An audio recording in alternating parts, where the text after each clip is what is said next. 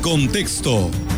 La voz y la visión de la gran compañía dentro de la noticia. Genio y figura.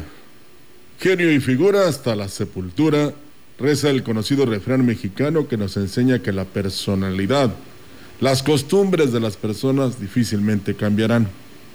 Esta característica la observamos en toda su magnitud en la reaparición de Andrés Manuel López Obrador en las mañaneras. Los reporteros acreditados en Palacio Nacional le lanzaron la pregunta obligada sobre la evolución de su enfermedad.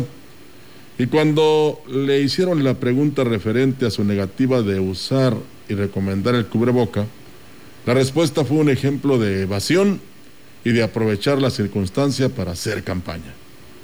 López Obrador en su respuesta realizó un amplio recorrido por sus proyectos más recientes, su iniciativa para reformar el sector eléctrico, fustigando Iberdrola por contratar como asesor a un expresidente, entre otros asuntos, y las eternas referencias a la corrupción, a la que calificó de peste. No faltaron, por supuesto, las alusiones a los conservadores de quienes dijo, entre otras cosas, que su doctrina es la hipocresía y que su Dios verdadero es el dinero. Pero iniciar la respuesta de la prensa con la aclaración de que el asunto de la pandemia no deja de politizarse es casi genial, si tomamos en cuenta que la mañanera es el origen de la agenda política nacional. Por supuesto que no faltó la alusión a lo que llamó el AMPA del periodismo, haciendo alusiones directas a quienes ejercen la crítica en contra de su administración.